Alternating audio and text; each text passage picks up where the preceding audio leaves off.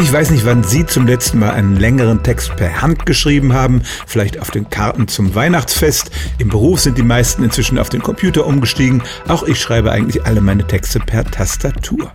Aber wenn es ums Lernen geht, insbesondere von Sprachen, geht eigentlich nichts über die Handschrift. Das hat ein Versuch gezeigt, der letztes Jahr veröffentlicht wurde. Da hat man 42 Menschen die arabische Schrift beigebracht, also etwas, was für sie völlig neu war, und hat sie in drei Gruppen aufgeteilt. Die einen haben nur Videos angeschaut, die zweiten haben auf einer Tastatur getippt, das gibt's ja auch für arabische Buchstaben, und die dritten haben ganz traditionell per Hand gelernt, diese Schriftzeichen zu malen.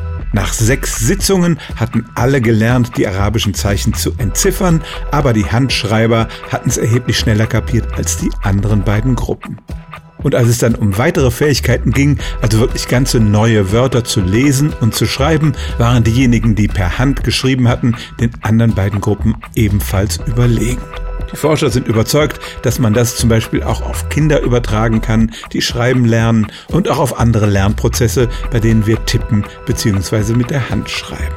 Die Verbindung von Wahrnehmung und Motorik vertieft offenbar den Lerneffekt. Wir können uns Sachen einfach besser merken, die wir nicht nur gesehen und gehört, sondern auch mit der Hand nachgeschrieben haben.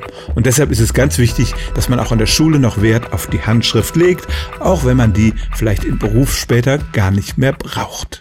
Stellen auch Sie Ihre alltäglichste Frage unter stimmt's at radio1.de.